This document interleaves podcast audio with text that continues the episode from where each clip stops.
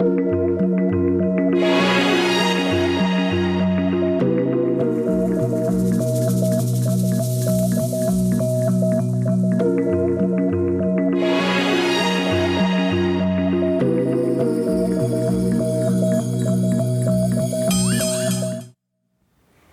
Bonjour et merci de nous retrouver pour La Foi prise au mot, votre émission de réflexion. Cette semaine, La Foi prise vous propose une émission tout à la fois nécessaire et difficile. Je veux parler du pardon. Nécessaire parce que nous allons vite vous dire que le pardon n'est pas simplement une aimable nécessité morale qu'il faut pratiquer parce que nous sommes tous très gentils, mais parce que bien souvent, on ne peut pas faire autrement pour que la vie reste tout simplement possible. Souvent d'ailleurs, notre psychisme travaille notre place pour se protéger. Difficile parce que nous ne savons pas ce que vous, les téléspectateurs, vous avez vécu et que certains de nos mots pourraient réveiller de vieilles blessures. Alors soyez-en sûrs, en tout cas, que c'est avec une infinie prudence que nous nous approchons de ce thème et que je vous présente mon invité, le père Guillaume Cos. Bonsoir. Bonsoir. Vous êtes jésuite, vous êtes philosophe, vous êtes directeur des études au Centre Sèvres, les facultés jésuites de Paris. Alors, on avait prévu une émission avec Lorraine Angenot, qui, était une, qui est une psychologue. Et en fait, euh, voilà, c'est les aléas, de, les aléas de, presque du direct, d'une certaine façon, parce qu'on enregistre, on enregistre le matin et euh, il se trouve que Lorraine Angenot, Angenot a des, des enfants en bas âge et ces enfants euh, sont cas contact de Covid et donc malheureusement elle n'a pas pu se, elle a pas pu se joindre à nous. Mais ce n'est pas, ce pas grave. Euh, je voudrais redire un peu ce que, ce que j'ai dit. Euh, tout, là, tout de suite, c'est le pardon, c'est quelque chose de très compliqué et je crois qu'il faut d'avance dire à nos téléspectateurs que on est conscient que peut-être nos mots peuvent blesser. Et je pense que c'est quelque chose que, dont vous êtes très conscient, Guillaume Cos. Oui, oui, c'est sûr. Euh, euh, ça fait quelques années que je, travaille cette question-là et de nombreuses personnes sont venues vers moi euh, dans des situations très très diverses par rapport à cette question-là. et j'ai trouvé notamment intéressant que face au rapport de la SIAZ, la Croix faisait une enquête disant que 90% des chrétiens interrogés souhaitaient une demande de pardon Mhm. Alors même que quand on lit le rapport, un certain nombre de, victimes interrogées euh, disaient qu'elles ne pouvaient pas ou ne souhaitaient pas pardonner. Mhm. Euh, d'emblée, ça nous met devant, devant une sorte de, voilà, de prudence, d'humilité face à cette question. Et il faut le dire aussi tout de suite, bon, c'est vrai que cette émission a été organisé aussi en lien avec ce, rapport. On est, on est, on est, on n'est pas. L'actualité est tellement, euh, tellement bouleversante qu'on ne peut pas faire comme si ça ne s'était pas passé, mais que le pardon n'est pas on ne veut pas, dans cette émission, ne parler que de ça. Ce n'est pas, le, but de, cette émission. C'est une réalité qui nous touche tous. Oui, oui, oui. Et d'une certaine manière, ce, rapport, et puis maintenant les commissions qui sont en train de se mettre en place, de, reconnaissance, de réparation, euh, sont euh, des éléments qui ont été euh, beaucoup traités déjà depuis des années par la justice réparatrice notamment, mhm. et qui sont des, des, recherches qui sont liées aux, questions du, pardon, très fondamentales. Mhm. voilà. Donc ce n'est pas délié, mais euh, c'est sûr que la question du pardon est plus large euh, que les questions directement liées euh, à la SIAZ, même si ces questions sont absolument essentielles aujourd'hui à, regarder. Alors vous l'avez dit, et c'est, je vais revenir à ce que vous disiez, la 90% des catholiques demandent une démarche de l'Église pour demander pardon.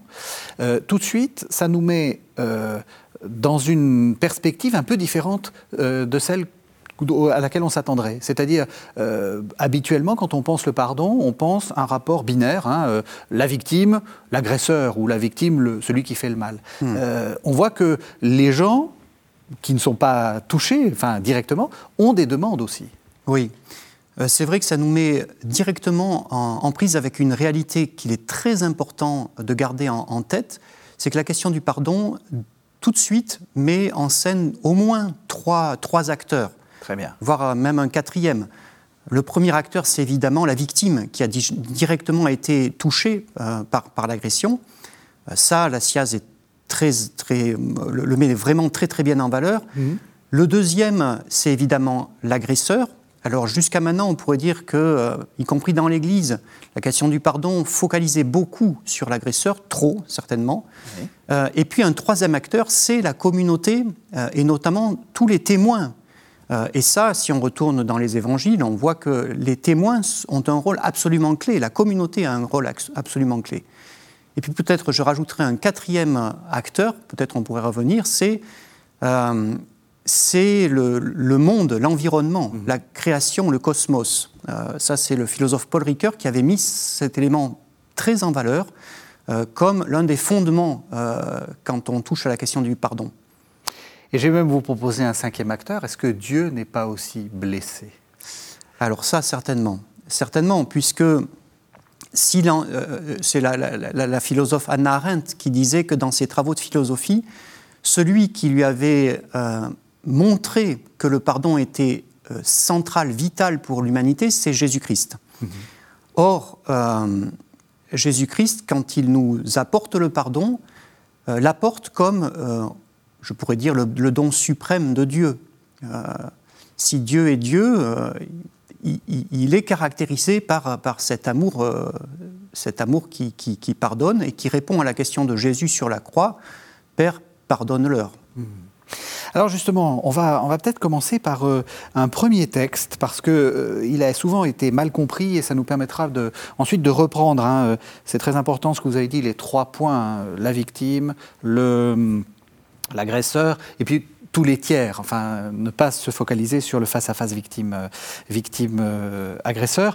Je vous propose qu'on entende un texte, un des textes classiques sur le, le pardon. C'est le chapitre 17 de l'évangile de Luc. Ce sont les versets 1 à 4. Jésus dit à ses disciples, Il est inévitable qu'il y ait des causes de chute, mais malheureux celui par qui la chute arrive. Mieux vaut pour lui qu'on lui attache au cou une meule de moulin, et qu'on le jette à la mer, et qu'il ne fasse pas tomber un seul de ses petits. Tenez-vous sur vos gardes. Si ton frère vient t'offenser, reprends-le. Et s'il se repent, pardonne-lui. Et si sept fois le jour il t'offense, et que sept fois il revienne à toi en disant ⁇ Je me repens ⁇ tu lui pardonneras. Alors il y a deux choses très intéressantes hein, dans ce texte. C'est d'abord les trois premiers versets. Euh, euh, il est inévitable qu'on chute. Et puis euh, cette, cette, injonction au pardon, alors qui est très, très compliqué parce que le, le, texte met le, la nécessité du pardon au futur. Tu lui pardonneras. C'est pas fait en sorte de lui pardonner. C'est tu lui pardonneras. Hmm. Est-ce que, hum, première question, est-ce que ce n'est pas un texte déjà un peu trop compliqué, enfin, peut-être qui a été mal compris euh, et qui donne l'impression que le pardon c'est facile? Oui, euh, c'est sûr. Hein, euh, il y a toute une tradition dans l'Église catholique qui a fait quasiment du pardon une obligation morale, ce qui suppose que chacun pourrait, s'il le voulait. Or, non. En réalité, si on regarde l'Évangile, si on regarde euh, l'ensemble de la Bible, on s'aperçoit que euh, le pardon euh, mobilise toutes, les ressources possibles de Dieu et de l'homme. Et que, d'une certaine manière, c'est ce, travail commun de, toute une communauté humano-divine qui a pour viser le pardon, sachant que le pardon n'est jamais sûr. Euh, c'est à chaque fois, euh, euh, Paul Ricoeur avait cette expression pour un autre sujet, mais qu'on peut appliquer ici, un petit miracle. Mhm. Alors on, se réjouit beaucoup quand ce miracle arrive, simplement, ça ne doit pas nous faire oublier tout, tout ce qui a été mis en œuvre, et tout le travail, et toute la longueur, et tout le temps qu'il a fallu, et toutes les souffrances, et toutes les traversées, et, le travail que ça a demandé. Mhm. Oui. Donc de fait, euh, euh, c'est certainement aujourd'hui, euh, avec toutes les, avancées de la société, les avancées de la psychologie, qu'on relit ces, textes et qu'on s'aperçoit de leur justesse et du fait que non, le pardon n'a rien de, facile et qu'il n'est pas non plus quelque chose qui se décrète d'un côté comme de l'autre. Et ce qui est très, j'en reviens à la composition du texte, c'est très, très étrange, hein, c'est cette oui, ce, fossé entre il est inévitable qu'il y ait des causes de chute, donc on se dit bon, ben voilà, bon, mais malheureux celui par qui la chute arrive, mieux vaut qu'on lui attache euh, au cou une meule de moulin et qu'on le jette à la mer. Donc on se dit euh, euh, tout le monde, tout le monde peut, peut y arriver, enfin peut chuter. Hmm. Euh, on est tous susceptibles de se retrouver à l'eau euh, au fond, de, au fond de, la, de, la, mer. Et en même temps, il faut, il faut pardonner. Enfin, euh, en hmm. fait, le texte montre la complexité de, de, tout ça. Exactement. Et puis il y a un petit mot dans, dans ce texte-là qui, est, qui est davantage mis en exergue chez Matthieu, c'est la question des petits. Oui. ce, qui, ce qui est là au cœur, c'est le, le, fait de non seulement soit chuter, mais entraîner dans sa chute un petit.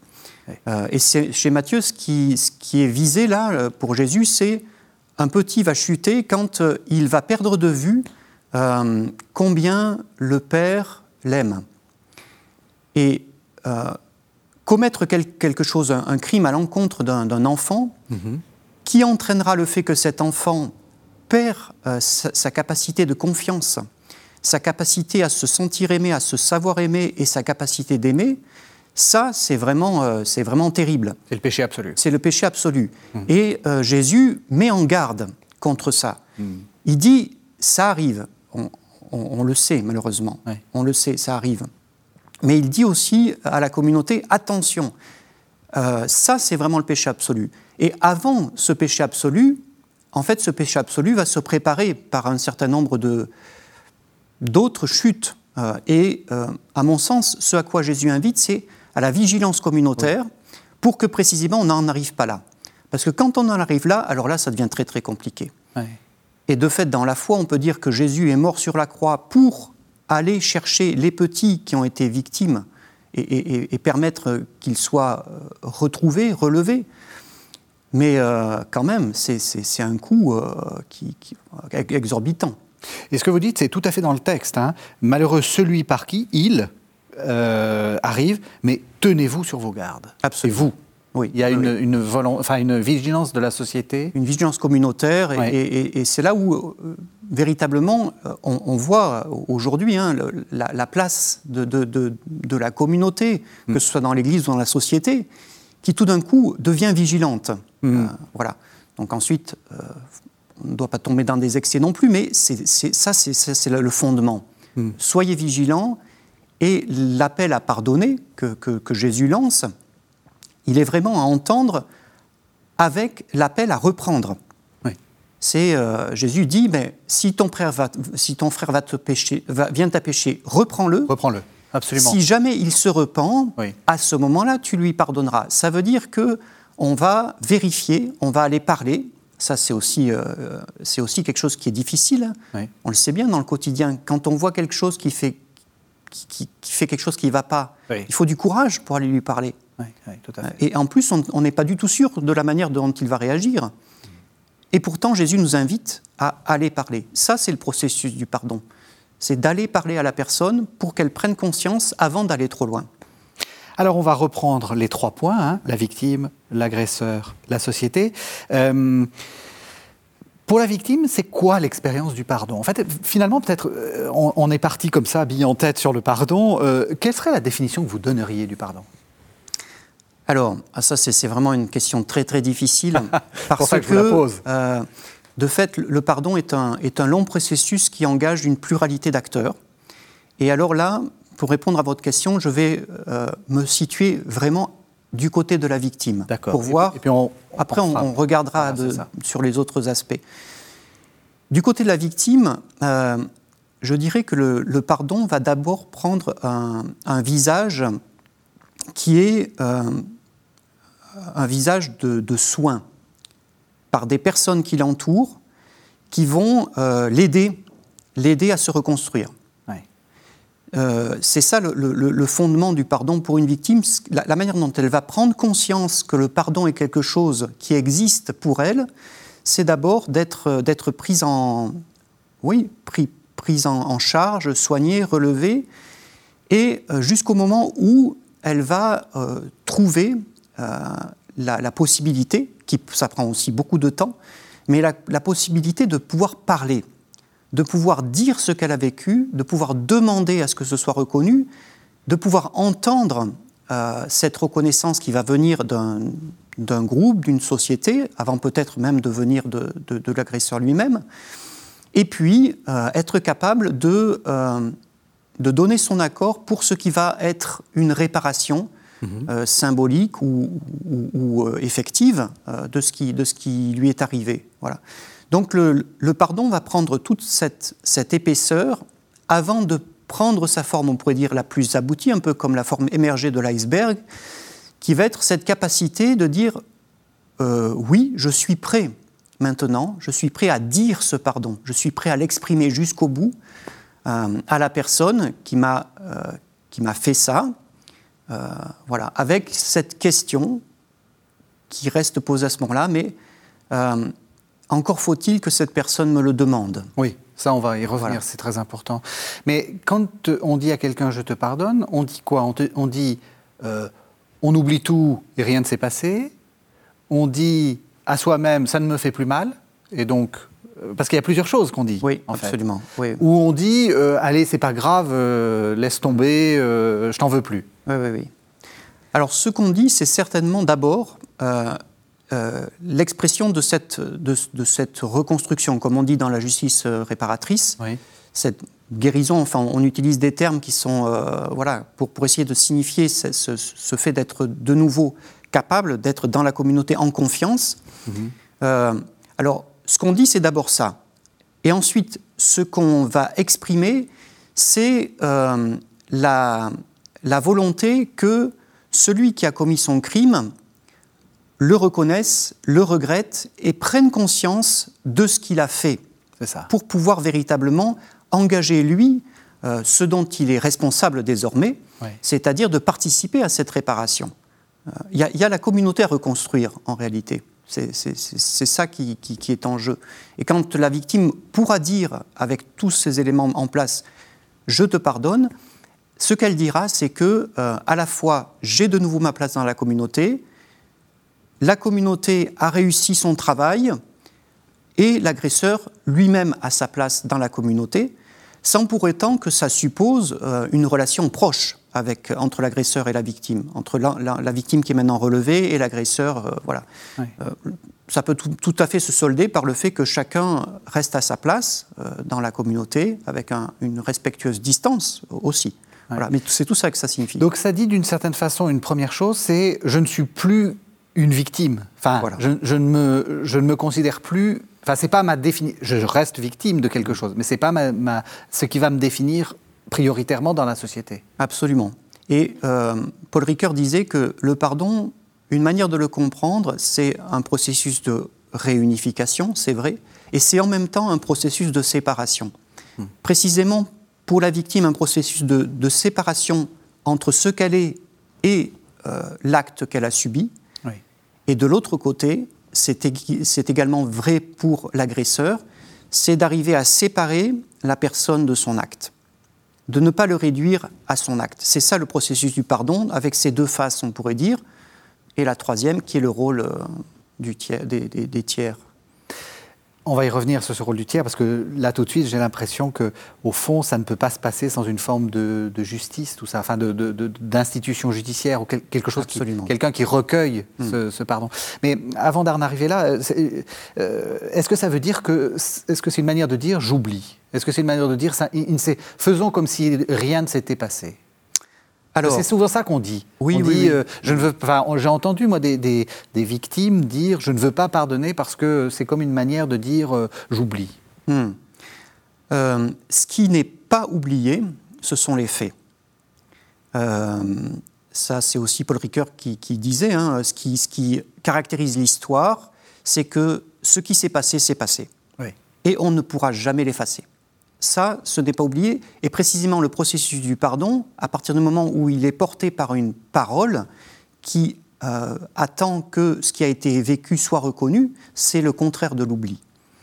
Euh, vraiment, l'oubli d'effacement des, des, faits, euh, ça, ça c'est une perversion complète. Mmh. En revanche, l'oubli a son rôle du côté de, de l'affect qui s'attache aux faits. Et là, il est certain que le processus du pardon se manifeste par un processus d'apaisement par rapport au vécu qu'on peut euh, raccrocher à une forme d'oubli, mais il faut être absolument vigilant à, distinguer cet oubli, on pourrait dire, de l'affect traumatisant au profit d'un apaisement euh, vis-à-vis de, soi, vis-à-vis des autres, du fait qui, lui, n'est pas oublié. C'est une manière de dire j'ai plus mal? Euh, J'ai plus mal et je suis de nouveau capable de faire confiance. Je suis de nouveau capable d'entrer dans des relations. Et ça, c'est. Beaucoup de, personnes qui ont été victimes euh, disent le temps qu'il faut pour retrouver cette confiance, pour retrouver euh, jusqu'à le fait de concevoir la possibilité d'être aimé. Parfois, il faut, il faut toute une vie. Parfois, certaines personnes n'y arriveront pas, malheureusement. Est-ce que justement on peut donner un pardon trop tôt? Enfin, je, pense à quelque chose peut-être d'un peu moins, d'un peu moins euh, terrible que euh, ce qui se passe, ce qui s'est passé euh, dans, les, dans les abus dans un couple. pour vivre, l'autre fait quelque chose de pas bien. Bon, allez, c'est bon. bon, mais il reste quelque chose. On le fait vite parce qu'on sait qu'il faut vivre. Mais est-ce qu'il peut y avoir des pardons un peu trop rapides? Oui, et qui peuvent avoir des conséquences très très néfastes. Euh, il se trouve que euh, j'ai accompagné un couple qui a un certain âge maintenant et qui a, qui a vécu euh, vraiment un, processus de, de, pardon, mais qui a, qui a demandé du temps précisément parce qu'à un moment donné dans leur histoire, il y a un pardon qui a été donné trop vite. Et au fond, ça, ça a caché la blessure qui a, on pourrait dire, qui s'est infecté et qui est ressorti par beaucoup d'endroits et qui a, qui a mis en danger euh, le couple lui-même. C'est ça. Et il a fallu un, grand travail pour précisément que euh, ce qui avait été la blessure initiale puisse être retrouvée, puisse être identifiée et qu'elle puisse être dite complètement, y compris avec la, blessure que, que l'un des deux avait ressentie à cette occasion-là, et que l'autre finisse par le reconnaître. Mmh. Je vous propose qu'on entende un second, un second texte. Alors, c'est euh, du Paul Ricoeur. Il faut dire que l'un des penseurs majeurs hein, du, XXe siècle, début XXIe siècle, en, cas, c'est Paul, Ricoeur. D'ailleurs, il y a une émission euh, de, sur KTO sur Paul Ricoeur, donc on invite les téléspectateurs à la, regarder, euh, qui a pensé le pardon. c'est un, alors, c'est pas le grand livre de, Paul Ricoeur, un peu compliqué. C'est un article qui était paru dans la revue Esprit en 1995 qui s'appelle Le pardon peut-il guérir? Voilà un extrait de euh, cet article. Mais je ne voudrais pas dire que le pardon se résume à l'addition du travail de souvenir et du travail de deuil. Il s'ajoute à l'un et l'autre. Et, en s'ajoutant, il apporte ce qui en lui n'est pas travail, mais précisément don. Ce que le pardon ajoute au travail de souvenir et au travail de deuil, c'est sa générosité, mais si le pardon est plus que travail, c'est d'abord parce que le premier rapport que nous avons avec lui consiste non à l'exercer, à le donner, comme on dit, mais à le demander. Le pardon est d'abord ce qui se demande à un autre, et d'abord à la victime. Or, qui se met sur le chemin de la demande de pardon doit être prêt à entendre une parole de refus. Entrer dans l'ère du pardon, c'est accepter de se mesurer à la possibilité toujours ouverte de l'impardonnable. Pardon demandé n'est pas pardon dû. C'est au prix de ses réserves que la grandeur du pardon se manifeste. En lui se découvre toute l'étendue de ce qu'on peut appeler l'économie du don. Si l'on caractérise celle-ci par la logique de surabondance qui distingue l'amour de la logique de réciprocité de la justice. Alors, euh, première chose dans ce texte, il y aura beaucoup de choses à commenter, mais euh, ça nous permet de peut-être d'inverser la perspective. C'est vrai que quand on parle de pardon, et vous, avez, vous avez commencé à le dire, hein, c'est aussi lié à la manière dont l'Église a, prêché le pardon. On pense d'abord le pardon que l'on donne. Euh, Ricoeur dit c'est le pardon que l'on demande, donc ça nous met tout de suite du côté de l'agresseur. Hmm. Oui, alors je, suis, je vous suis très reconnaissant d'avoir euh, diffusé ce texte, puisque Paul Ricoeur m'accompagne depuis maintenant 15 ans dans cette réflexion que je mène euh, sur la question du pardon. Et euh, c'est quelque chose qui est très frappant dans l'œuvre de Ricoeur et qui est tout à fait en consonance avec ce qu'a porté l'Église chrétienne, ici catholique comme protestante, sur la question du pardon, c'est-à-dire ce regard vraiment focalisé sur euh, l'agresseur, sur celui qui demande. Alors ce qui est très intéressant chez Ricoeur, c'est qu'il commence déjà à faire une bascule. C'est-à-dire que, euh, certes, il a, encore ce regard très marqué par la tradition chrétienne de regarder du côté du, de l'agresseur, euh, dont il va chercher à, comprendre comment l'agresseur en vient à se reconnaître coupable, à reconnaître cette culpabilité qui, qui est en lui.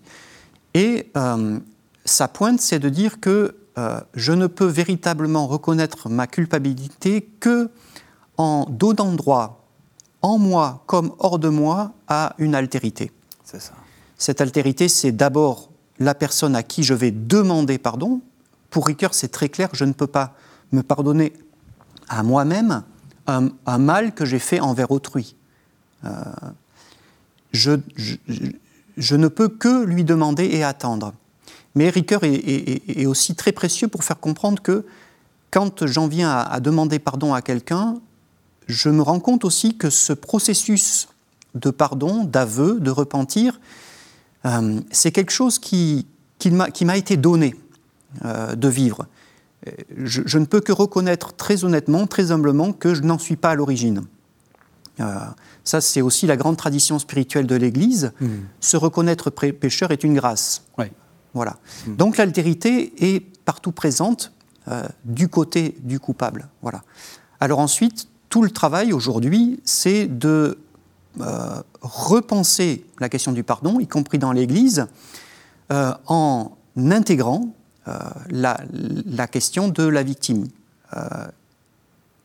La, la, question que posait Ricoeur, mais c'est où le coupable trouve-t-il la, force de, se reconnaître coupable et de demander pardon mhm. La question qu'aujourd'hui nous nous posons, c'est où la victime trouve-t-elle la force de pardonner D'où la tient-elle Du coup, euh, si on passe du côté de l'agresseur, le pardon, ça signifie quoi euh, quelle est la définition? Vous savez, on va essayer à chaque fois de trouver une définition. Ça signifie quoi? C'est dire quoi? Demander pardon. Euh, demander pardon. Et recevoir le pardon. Ça, signifie quoi? Alors la question, euh, là, on a beaucoup plus d'éléments dans la tradition philosophique et, théologique. demander le pardon, sa, sa, première étape, c'est le travail de l'aveu. Oui.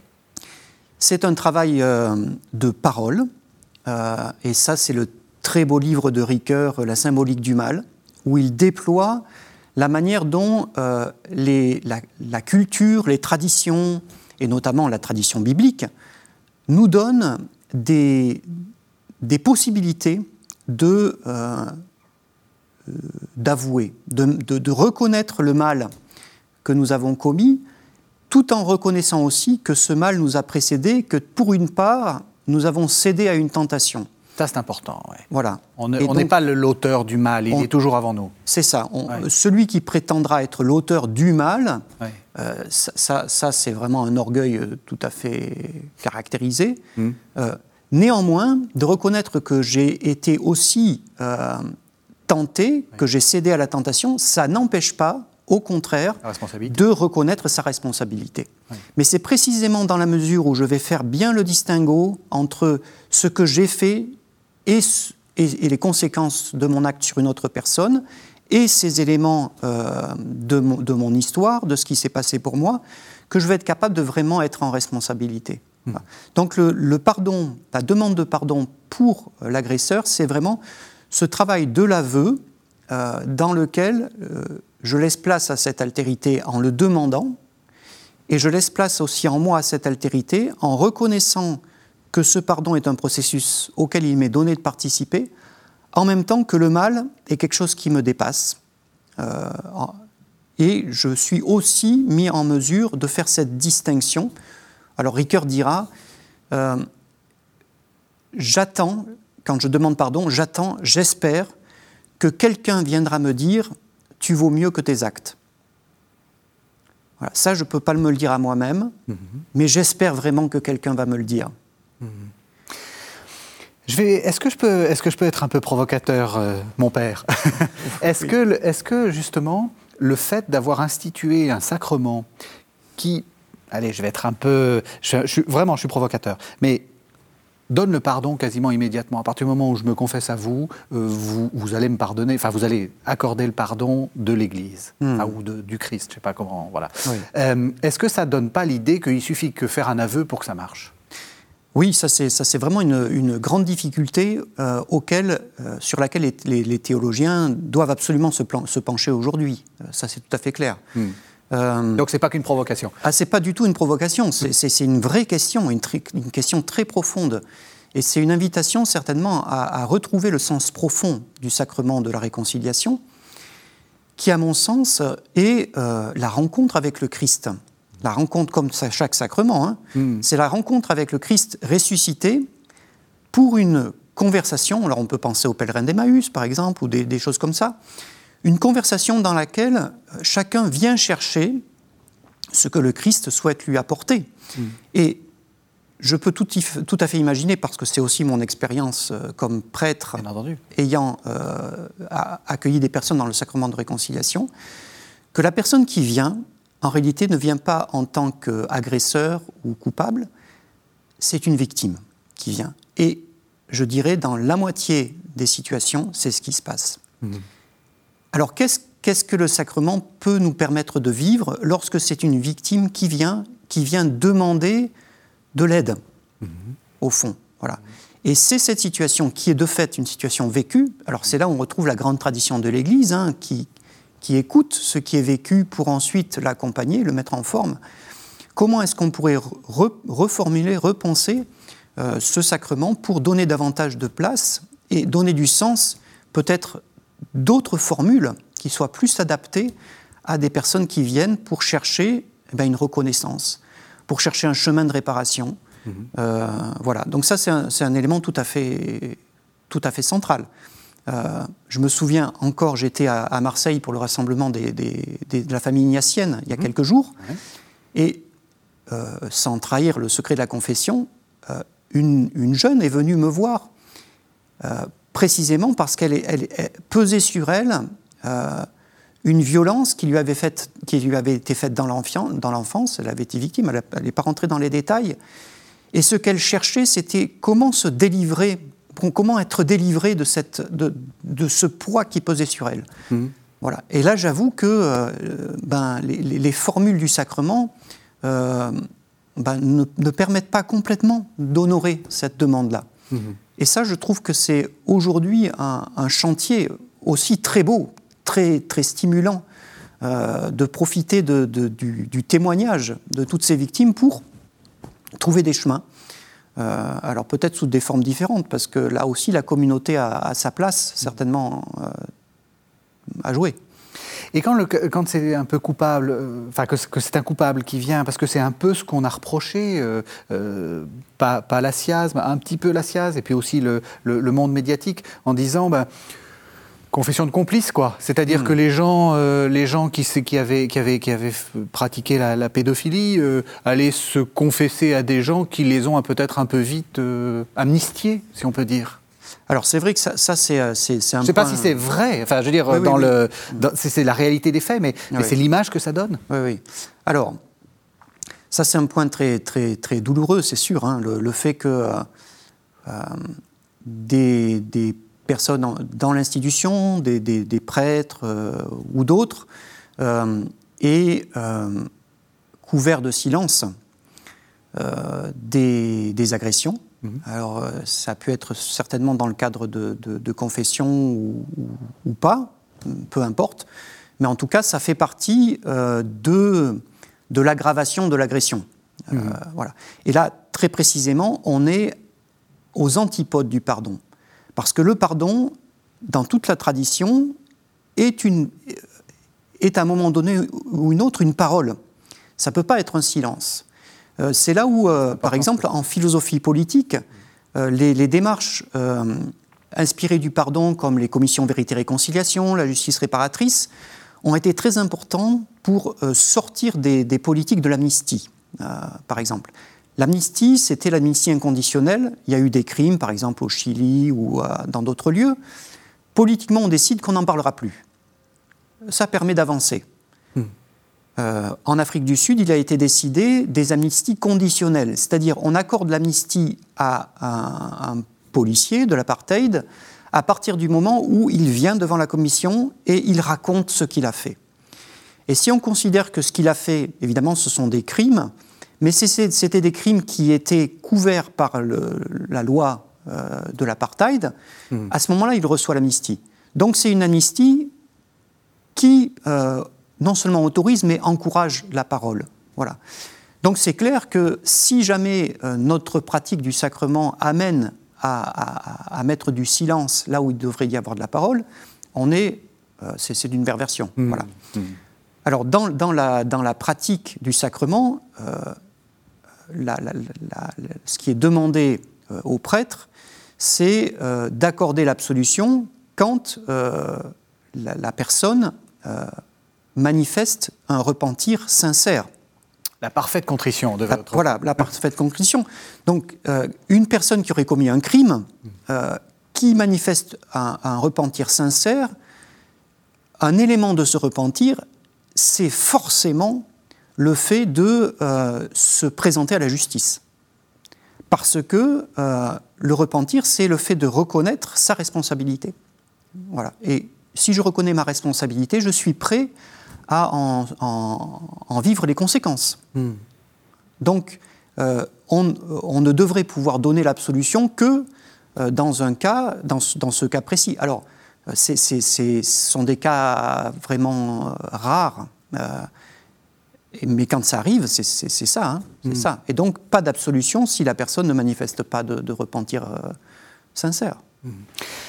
Et puis, on a, donc, on a parlé de la, victime, on a parlé de l'agresseur, et puis il y, a, cette question, et ça c'est vraiment important, c'est tout autour, le témoin, le, la société. Euh, hmm. euh, le pape a eu vraiment, je trouve, une, une manière très juste de s'exprimer quand il a dit, après le rapport, j'ai honte. C'est-à-dire que ça touche ça touche. Euh, le, pape n'était pas euh, en train, enfin, n'a pas participé à tout ça. Il était, et, quand même, ça touche. La hmm. société est touchée. Absolument. Euh, et donc, on ne peut pas dire que ça soit dans l'entre-deux entre la victime et, l'agresseur que la, le, mal est fait. Oui, oui, oui. ça, c'est tout à fait juste. C'est un point que la, la justice réparatrice a très bien vu alors c'est une justice qui, euh, qui, a été, euh, on pourrait dire, inventée dans les années 70 aux États-Unis, mhm. euh, par, notamment par un, sociologue, Howard Zer, qu'on considère un peu comme le, grand-père de la justice réparatrice, qui s'était beaucoup inspiré des, justices traditionnelles chez les Indiens, voilà, ou dans beaucoup, dans, beaucoup d'autres lieux.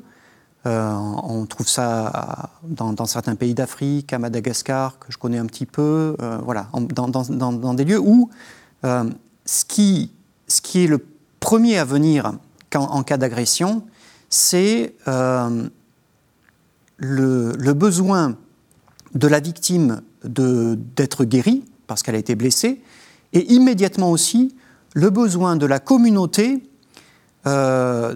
aussi d'être réparée. C'est la, victime et la communauté qui sont toutes les deux affectées par le crime qui a été commis. Et l'un ne va pas sans l'autre. Et d'ailleurs, dans le processus de réparation de la victime, la communauté a un, rôle très important à jouer. Mmh. Aujourd'hui, on le voit bien. Euh, comment euh, eh ben, les, équipes de psychologues, comment le fait que euh, ben, différents acteurs se mettent ensemble pour créer des commissions, alors évidemment, une commission comme la, commission indépendante pour la reconnaissance et la réparation n'est pas une commission qui va provoquer du pardon, mais c'est une commission qui va mettre en place les conditions pour que des processus de pardon puissent avoir lieu à des endroits où jusqu'à maintenant euh, les conditions n'étaient pas rassemblées. Donc de fait, la communauté est affectée par le crime et a un rôle extrêmement important à jouer dans, euh, dans le processus du pardon. On va, on va regarder ces, rôles. Alors vous avez commencé à le dire. Euh, première chose, c'est le côté, c'est les accompagnateurs, les psys, les, les gens qui parlent. Et, puis vous l'avez aussi dit, quand on commentait le texte, les gens qui disent à l'agresseur, c'est pas bien. Hmm. Enfin, c'est ces deux choses qui sont.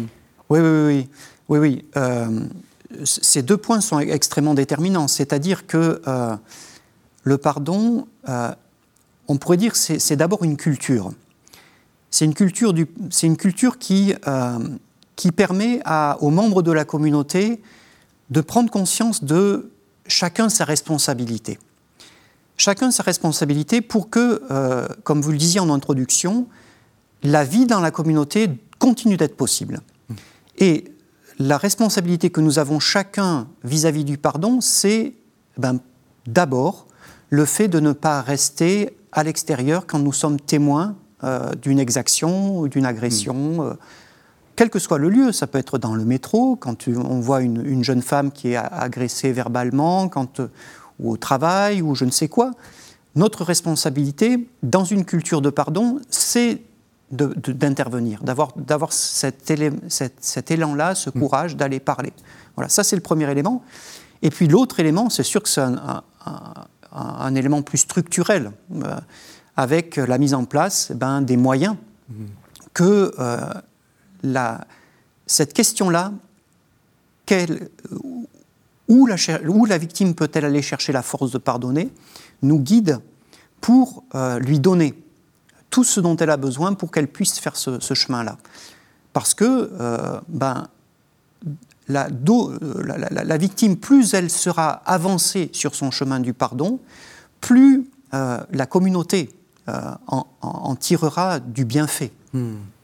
C'est important ce que vous dites parce que ça nous permet de faire le lien avec ce qu'on disait, enfin ce que vous aviez dit tout à l'heure, c'est-à-dire que euh, on a réduit souvent le, pardon à une simple volonté de pardon. Euh, enfin, je veux dire, euh, je suis seul avec, je suis seul avec mon, avec mon péché d'une certaine façon et je veux demander pardon, je dois vouloir demander pardon et je suis seul avec ma souffrance et je dois pardonner. Vous mmh. dites pas du tout. Il faut toute la société porte avec la victime et avec l'agresseur le, poids de ce pardon. On n'est pas tout seul face au pardon. Absolument. Et euh, cette, euh, identifier cet élément-là euh, du côté individuel de la manière d'envisager le pardon, du côté de la victime comme du côté du coupable, nous permet plusieurs choses. La première, c'est qu'elle elle nous permet de voir comment notre société aujourd'hui est structurée. C'est une société de l'individu où chacun est renvoyé à sa propre force, à son propre vouloir. Et euh, l'arrivée du, thème du pardon euh, et aussi de la crise euh, autour de la question du pardon, avec beaucoup de personnes qui disent mais non, mais je, ne peux pas, c'est impossible, c'est impardonnable, nous révèle que, ben, au fond, la conception du pardon que nous avons mmh. est à revoir très profondément. entièrement parce qu'elle est l'héritage, eh bien, comme, de notre, comme notre société, hein, de, la modernité, mhm. qui a mis beaucoup en avant la volonté personnelle et, dans la question du mal, le fait euh, de se situer du côté de celui qui veut, qui veut faire le bien, et qui échoue, et donc fait le mal. Mhm.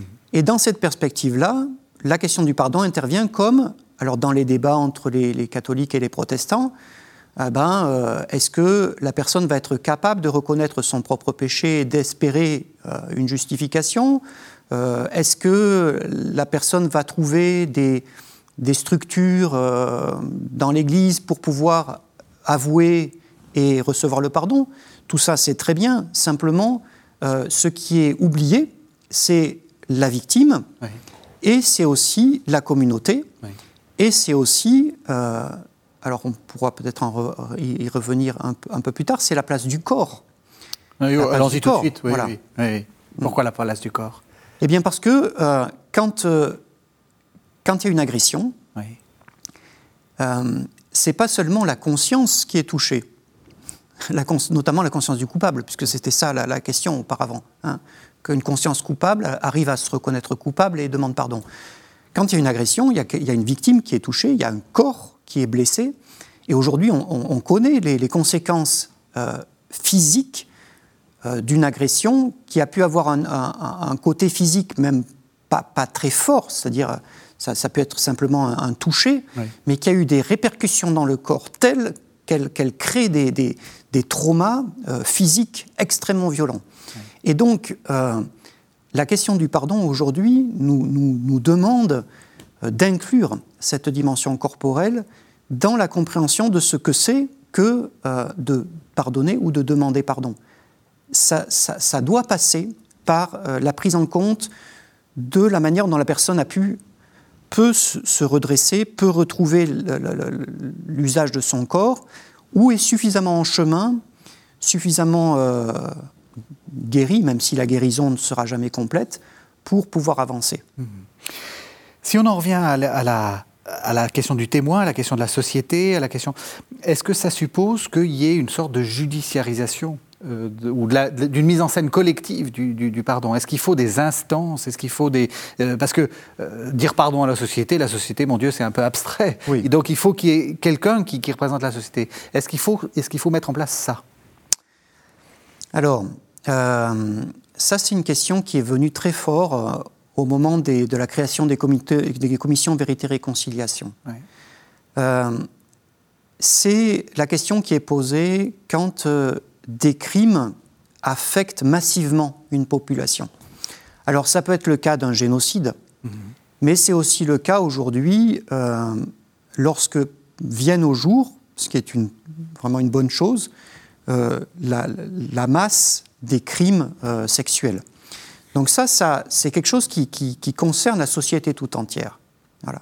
Alors la difficulté, c'est euh, qui va porter la voix de qui euh, Et là, la, justice restaurative est, très précieuse parce qu'elle met en scène un espace dans lequel va pouvoir s'opérer ces processus de distinction mm-hmm où la victime va trouver un lieu pour pouvoir se relever, pour pouvoir parler, être entendu, être reconnu, obtenir réparation, où le coupable va pouvoir euh, faire son travail d'aveu, de repentir, de compassion, de responsabilité, voilà, et euh, où les relations blessées vont pouvoir être, euh, être réparées. Ça, c'est ce que la justice restaurative propose. Ça suppose d'avoir une connexion, hein, une bonne relation avec la justice pénale qui est aussi très importante pour la société. Parce que la justice pénale ou civile, c'est la justice qui est là pour garantir le respect des lois. Et les lois, c'est aussi ce qui nous tient ensemble. En fait, on pourrait dire que ce qui nous tient ensemble, c'est à la fois des lois et une confiance fondamentale.